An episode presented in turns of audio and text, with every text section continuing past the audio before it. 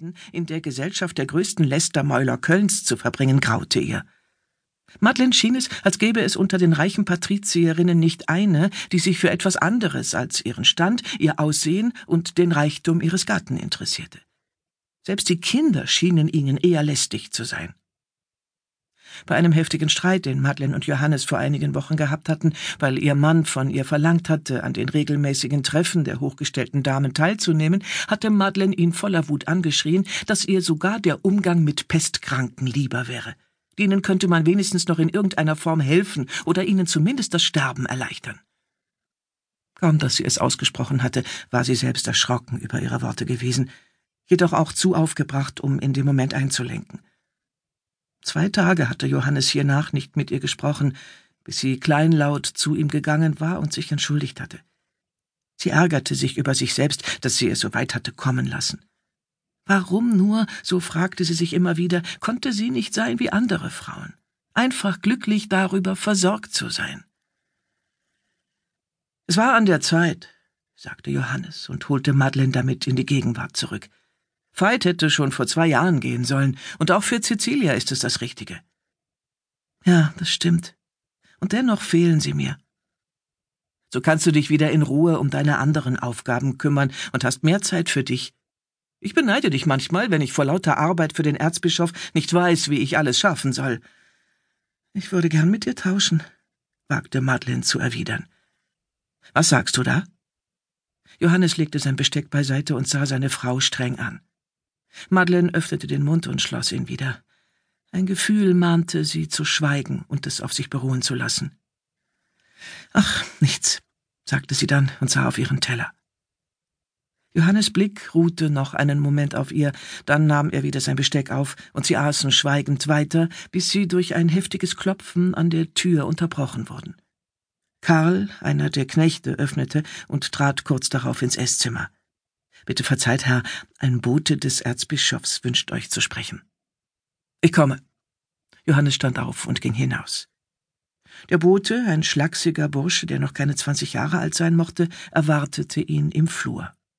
Johannes hatte ihn schon einige Male im Palast des Erzbischofs gesehen, seinen Namen wusste er jedoch nicht. Madeleine konnte nicht hören, was die beiden sprachen, doch nur einen Wimpernschlag später kam Johannes wieder herein und bat sie, ihm zu folgen. Wieso? Was ist geschehen? Ich weiß es nicht genau. Du wirst gebraucht. Weshalb? Jemand ist krank, antwortete Johannes knapp, und der Erzbischof möchte, dass du hilfst. Komm jetzt. Madeleine stand auf und folgte eilig ihrem Mann und dem jungen Burschen, der geschickt worden war. Sie hatte nicht einmal mehr Zeit, sich einen Mantel überzuwerfen, was sie bereits in dem Moment bedauerte, als sie auf die Gasse trat. Nicht mehr lange und der Winter würde in Köln Einzug halten. Madeleine fröstelte. Wohin gehen wir? Johannes warf ihr einen unruhigen Blick zu. War er besorgt? Ich weiß es nicht, gestand er ein. Aber es scheint etwas Ernstes zu sein, sonst hätte der Erzbischof nicht so spät nach uns schicken lassen. Madeleine erwiderte nichts und mühte sich, den beiden Männern zu folgen. Sie liefen durch die Gassen Kölns, der Bursche immer vorneweg. Zum Bischofspalast geht es da lang, rief Johannes und blieb stehen. Der Bote drehte sich um und winkte mit dem Arm. Wir müssen nicht zum Palast. Bitte folgt mir hier entlang, hier entlang, bekräftigte er. Johannes bewegte sich nicht und hielt Madeleine am Arm, so dass auch sie nicht weiterlaufen konnte. Der Bursche verlangsamte seinen Schritt, machte dann kehrt und ging zu den beiden zurück. Bitte, Herr, es ist keine Zeit. Um wen geht es hier? Der Erzbischof ist im Palast, das weiß ich. Ja, Herr, das stimmt, doch es ist sein ausdrücklicher Wunsch, dass ihr, besser gesagt, euer Weib der Gebärenden hilft der Gebärenden, echote Johannes und hob fragend die Augenbrauen. Ja, Herr, bitte verzeiht doch mehr, weiß ich auch nicht, aber ich werde große Schwierigkeiten bekommen, wenn ich euch nicht dorthin bringe. Und weshalb soll mein Weib kommen und nicht eine der Wehmütter Kölns? Bitte, Herr, flehte der Bursch, ich weiß es wirklich nicht. Ich werde bestraft, ich, ich werde fürchterlich bestraft, wenn ich nicht dafür sorge, dass ihr kommt. Ich weiß es. In Ordnung, wir folgen dir. Doch glaub mir, ich werde wachsam sein und wenn nur irgendetwas darauf hindeutet, dass du nicht im Auftrag des Erzbischofs gekommen bist und ein falsches Spiel treibst, dann nützt dir auch dein Jammern und Flehen nichts mehr. Ich sage die Wahrheit, Herr. Bitte, bitte folgt mir. Bitte. Er machte eine auffordernde Handbewegung, verbeugte sich wieder und wieder. Lasst uns mit ihm gehen, bat nun Madeleine. Wenn eine Gebärende meine Hilfe braucht, kann es nicht warten. Johannes willigte mit einem Kopfnicken ein, hielt aber Madeleine fest an der Hand und immer ein Stück hinter sich. Die Situation mahnte ihn zur Vorsicht. Er hatte den Erzbischof am Nachmittag zuletzt gesprochen, und dieser hatte nicht mit einem Wort erwähnt, dass er womöglich noch nach ihm schicken lassen würde. Nur, dass ihm nicht ganz wohl gewesen war. Aus diesem Grund hatte Johannes auch sofort geglaubt, dass der Bursche geschickt worden war, damit Madeleine dem Erzbischof helfen möge. Schließlich wusste er, dass der Bursche im Dienst des Erzbischofs stand, so dass die Schlussfolgerung naheliegend gewesen war. Andernfalls wäre er gewiss nicht mit ihm gegangen und hätte auch noch Madeleine einer möglichen Gefahr ausgesetzt. Die ganze Situation schien ihm bedrohlich. Er wusste nur noch nicht genau weshalb.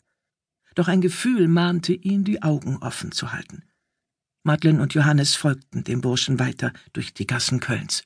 Immer wieder blickte dieser zurück, um zu sehen, ob die beiden auch wirklich noch hinter ihm waren. Erst als sie eine schmale Gasse nahe der Stadtmauer erreicht hatten, verlangsamte der Bursche seinen Schritt. Er deutete auf ein Haus.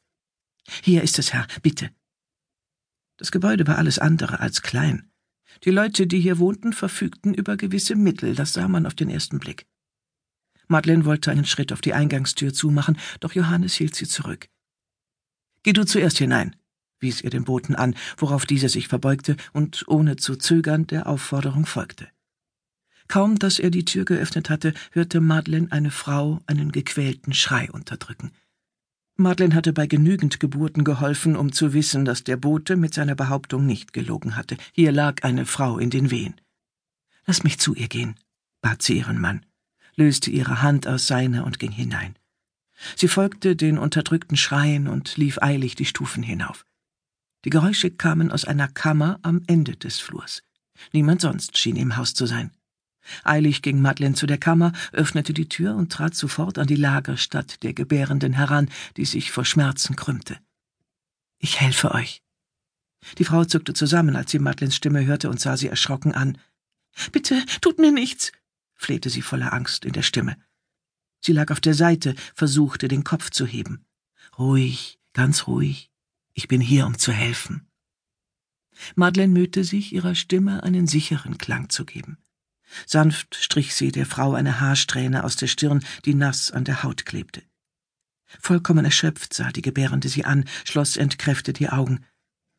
Ihr, ihr seid eine andere Wehmutter. Wer schickt euch? Der Erzbischof, antwortete Madeleine knapp. Die Gebärende warf ihr einen Blick zu, den Madeleine nicht zu deuten wusste. Dann krampfte die Frau so heftig, dass sie einen schmerzerfüllten Schrei ausstieß. Madeleine beugte sich vor, versuchte sie zu beruhigen. Ich weiß, es tut weh. Wir müssen euch anders hinlegen, damit ich nachsehen kann, wie weit die Geburt vorangeschritten ist, erklärte sie. Wieder schrie die Frau auf. Ganz ruhig, versucht ganz ruhig zu atmen. Sch, sch. Zärtlich strich sie ihr über die Stirn. Ja, so ist es gut. Ihr müsst gleichmäßig atmen. Es geht nicht weiter, brachte die Frau gequält hervor, als der Krampf im Unterleib nachließ. Wie lange geht es schon so? Die Frau wollte antworten, doch in diesem Moment bahnte sich eine neue Wehe ihren Weg und ließ die Gebärende laut aufschreien. Johannes betrat die Kammer. Kann ich helfen? Sucht die Magd. Ist sie nicht mit euch gekommen? Madeleine warf Johannes einen fragenden Blick zu, hatte dann jedoch keine Zeit mehr, weil die Gebärende sich vor Schmerzen krümmte. Such Tücher zusammen und füll die Waschschale mit Wasser wies Madeleine ihren Mann an, der nur kurz nickte, den Krug neben der Waschschale griff und sofort ging. Sie selbst nahm alle Kissen, die sie finden konnte, und stapelte sie an der Stirnseite des Bettes auf. Kommt, lehnt euch hier an. So ist es gut. Ich helfe euch. Sanft hob sie die Frau an, so gut sie konnte, fasste sie unter und half ihr, sich in eine fast sitzende Position zu begeben. Die Gebärende atmete tief aus, als sie sich gegen den Kissenstapel sinken ließ, Offenbar war die Veränderung der Position eine Wohltat für sie.